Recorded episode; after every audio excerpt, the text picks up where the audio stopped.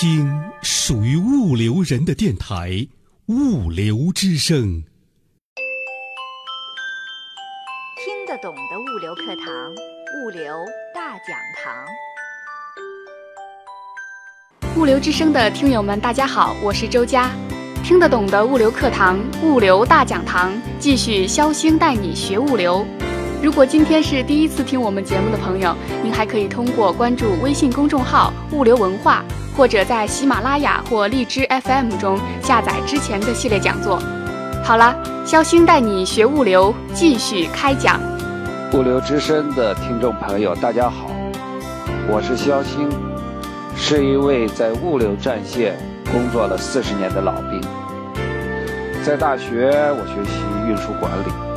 当大学老师教集装箱运输、冷藏运输、货运组织等等；到了企业，开展了多式联运、大陆桥运输、国际货运、合同物流、供应链金融等等。四十年见证了中国物流的发展，学习、实践和积累了一些经验。应物流之声之邀。愿意与广大物流朋友分享心得、经验和体会。各位朋友，大家好，今天肖鑫带你学物流，继续开讲。今天我们的话题是物流创新。这个话题呢比较多，我们分五个部分来讲。第一个部分讲为什么创新。我们说物流创新是今天我们一个非常重要的话题。为什么呢？是因为我们正处在一个变革的时代，我们的环境、我们的经济环境、我们的需求、我们的客户、我们的。竞争对手，甚至我们的很多技术，都在变化，都在变革。在这样的一个变革的时代，你不适应变革，你可能也被淘汰。所以说，我们需要物流创新。在这个时代，需要物流创新。我们先看看。最基本的或者最基础的一些变革，带来了我们哪一些需要创新的？第一个变革，甚至说带有根本性变革的一个表现，就是过剩经济时代的到来。也就是说，中国经过了改革发展的三十多年，由高速发展。走到了一个中低速发展的新常态的这样的一个经济时期。这个时期呢，我们也可以叫做一个产能过剩时代的到来。那么我们现在很多物流企业最大的感觉，或者说最明显的感觉是什么？是竞竞争越来越激烈，很多企业感觉到经营越来越难，利润率是不断下降。那么这个时期的表现是从什么时候开始的呢？其实最重要的表现是二零一二年，或者说二零一二年。中国进入了一个全面产能过剩的时代。现在，几乎我们所有的产能，包括生产制造业，大部分我们需求的生产制造业，我们服务业，大部分服务业，都感觉到了一个能力过剩。产能过剩，竞争非常激烈。那么这样的时代，表现出来什么特点呢？就是我们过去认为，或者说过去的一些方法，现在不行了。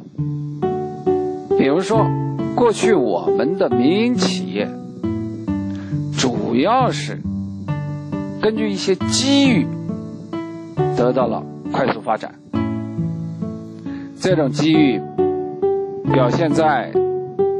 他对当地市场的一个稀缺的判断，建立了一些关系，跟政府有一些关系，或者能够获得一片土地等等，这些方式对他带来了一个非常好的机遇。他抓住了这个机遇，就很快发展，并且积累。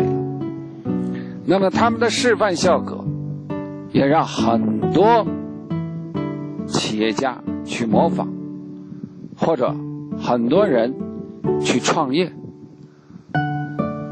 开始走这样的路。那么今天我们看到的结果是什么样？过去的很多机遇，现在可能变成了一个陷阱。我们进去之后，会发现。经营非常困难，盈利非常困难，等等。由于竞争的更加激烈，我们的法治环境又不太完善，所以风险加大了。特别是在二零一二年。突然的，整个行业价格，特别是大宗商品的价格下跌之后，引起了一连串的反应，那么造成了纠纷案件非常之多，这就是这一个现象，竞争激烈。经营困难，利润下降，机遇变风险，变为陷阱，整个经营的风险非常之大，这是一个状态。第二个呢，就是整个经济的对于可持续发展、生态环境的保护这样的时代也到来了。这样子的时代到来，对我们经营有什么影响呢？对物流企业来说，我们期望的过去那样物流需求、货物运输量、仓储量不断高涨的时代也要结束了。其中，我们的很多大宗商品，我们的钢铁。建材等等，资源消耗量大、能源消耗量大的一些粗放的生产模式、消耗模式，可能都会大改变。这种改变会让我们物流企业感觉到需求没有增长，甚至减少。因为很多大宗商品的运输量减少了，比如说我们使用天然气或者新能源用量的增加，啊，矿石能源的、煤炭的用量就要减少，这就是个现实。啊，这是第二个，就是。生态环境保护时代的到来了。第三个特点就是说，我们在变革一个时代。第三个特点就是电子商务时代的到来。这是一个技术发展与商业运用的时代的到来，主要表现在互联网技术，或者是移动互联网技术、大数据技术、云计算技术。物联网技术，这些技术的应用，不仅在工业上的应用，而且在商业上的应用，对我们带来了一个非常大的变革。我们今天的商品交易模式、金融服务模式、商业模式，都发生了变化，或者。很大的变化。那么信息呢，成为了最有价值的资源。我们知道，我们谈到资源的时候，往往想到的是土地、现金，甚至人才。但是今天，在互联网时代，信息变成一个很有资源的价值。另外一个就是我们的客户，我们的九零后的消费大军进入了消费主体，他们生活在一个互联网时代，他们的消费模式也在大的变化，所以电子商务时代的到来，也使得我们处于了一个变革的时代。我们接着讲物流创新的第二个问题：创新作为一个企业，创新主要在哪些方面可以创新呢？我们说，创新的方面一定很多，但是就中国的企业以及我们的特点来说，或者我们的物流企业的特点来说。可以在以下四个方面来创新。第一个创新是产品创新。我们一个企业，它的产品可以是商品或者实物商品、实物产品，也可以是服务业。那么我们的物流呢，也是一个服务产品。那么物流服务种类很多，同时呢，它的上下游也很长，服务业可以很长，所以产品上新往往表现在一个产品的升级啊，服务产品的升级或者物流服务产品的升级。第二。物流产品的延伸服务链、延长服务链，还有就是物流服务目前也在寻求跨界服务。物流服务可能与其他服务，比如说商贸、金融等等服务。结合跨界服务，这些都是物流服务的一个新的表现。当然，还有物流服务就是一种新的服务产品的创造等等。所以，创新可以在产品上进行创新。第二个呢，可以在商业模式上。进行创新。那么商业模式，一般我们是指的你的投入模式。你要生产一个产品，那么你是如何投入的呢？第二，你如何收入呢？如何获得收益呢？叫收益模式。第三。你在创造这个产品的过程中，你承担什么责任呢？也叫责任模式。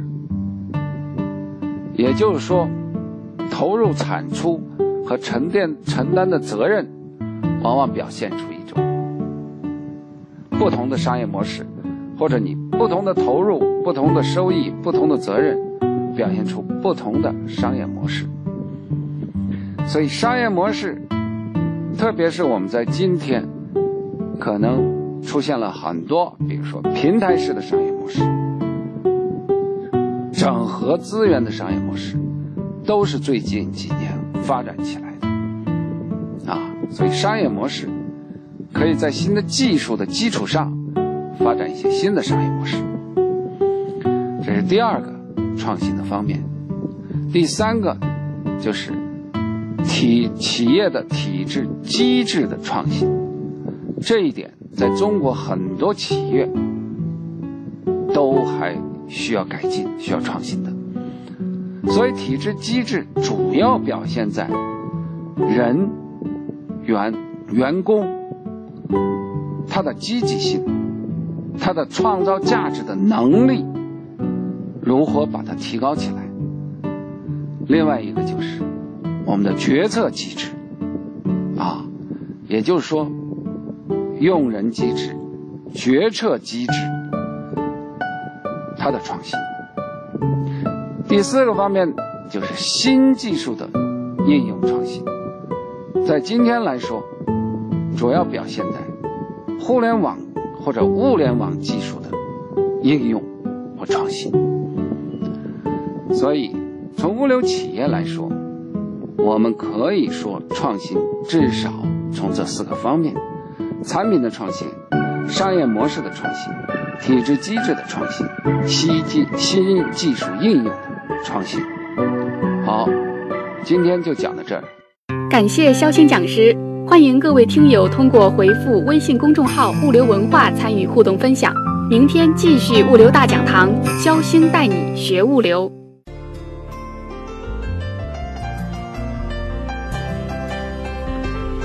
阅物流文化微信公众号，每个工作日早八点准时推送物流之声最新内容。